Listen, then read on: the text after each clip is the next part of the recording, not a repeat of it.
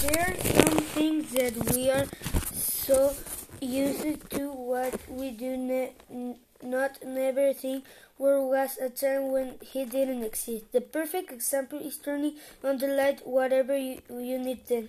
If you are studying for exam at night, we can turn on a lamp and we can continue reading. Imagine shopping at the mall and not having any light. Can you imagine having to see candles or gas lamp and uh, all the time?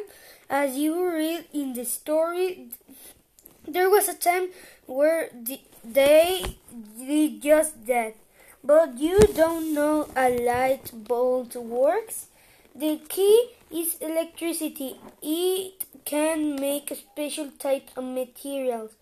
Here up and when through metal get very hot, they start to light up.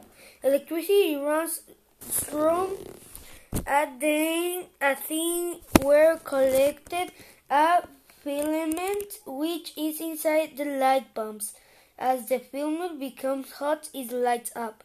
If you look carefully at all a light bulb, you can see this little this metal coin at the center of a bulb.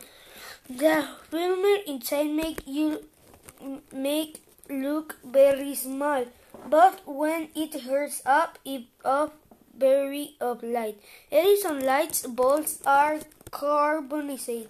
Cotton hurt its filaments, but they were later replaced by tungsten. Their bases contains two metal contacts which connect to the filament.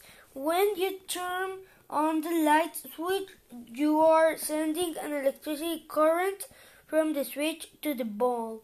The glass of the light bulb does more than perfect the filament from being anything. It also helps to keep the air out, which can cause evasion at May.